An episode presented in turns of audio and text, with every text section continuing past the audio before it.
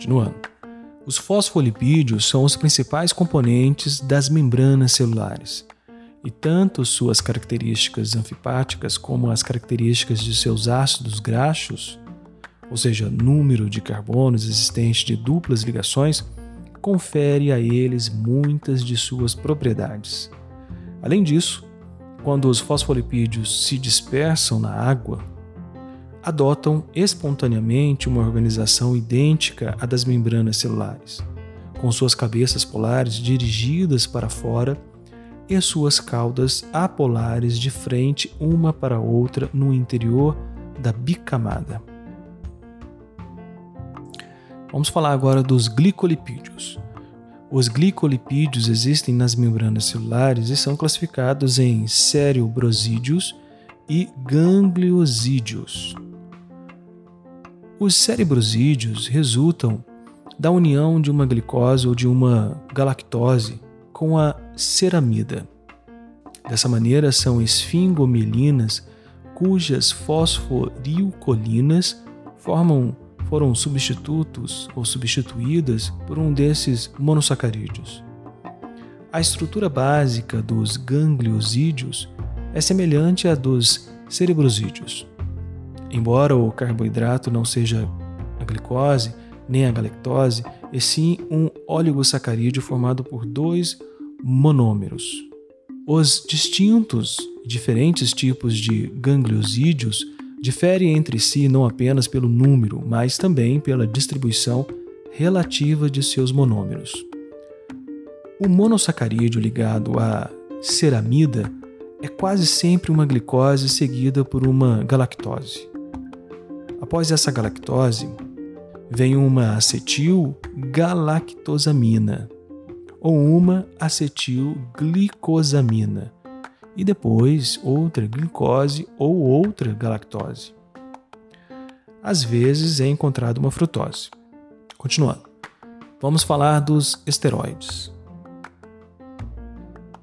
Vamos falar dos esteroides. Os esteroides são lipídios derivados de um composto denominado de, vamos falar devagar, ciclopentano peridrofenantreno. Nome enorme. Apesar de falar separadamente, parece que são coisas separadas, mas é um nome só. Mas vamos lá. Um dos mais difundidos é o colesterol. E ponto e este colesterol é encontrado nas membranas e em outras partes da célula. Dessa maneira, o colesterol também é encontrado fora das células. A hidroxila de seu carbono, o terceiro carbono aí, confere ao colesterol suas propriedades anfipáticas. Os esteroides desempenham funções diferentes, distintas, de acordo com os agrupamentos, ou melhor, de acordo com os grupamentos químicos unidos a sua estrutura básica, ou seja, a sua estrutura fundamental. Os principais esteroides do organismo são os hormônios sexuais, como o estrogênio, progesterona, testosterona, os hormônios suprarrenais, como o cortisol e a aldosterona, e a vitamina D e os ácidos biliares. Agora, os poliprenoides. Os poliprenoides são derivados do hidrocarboneto isopreno. Interessante, apesar de complexo quimicamente falando.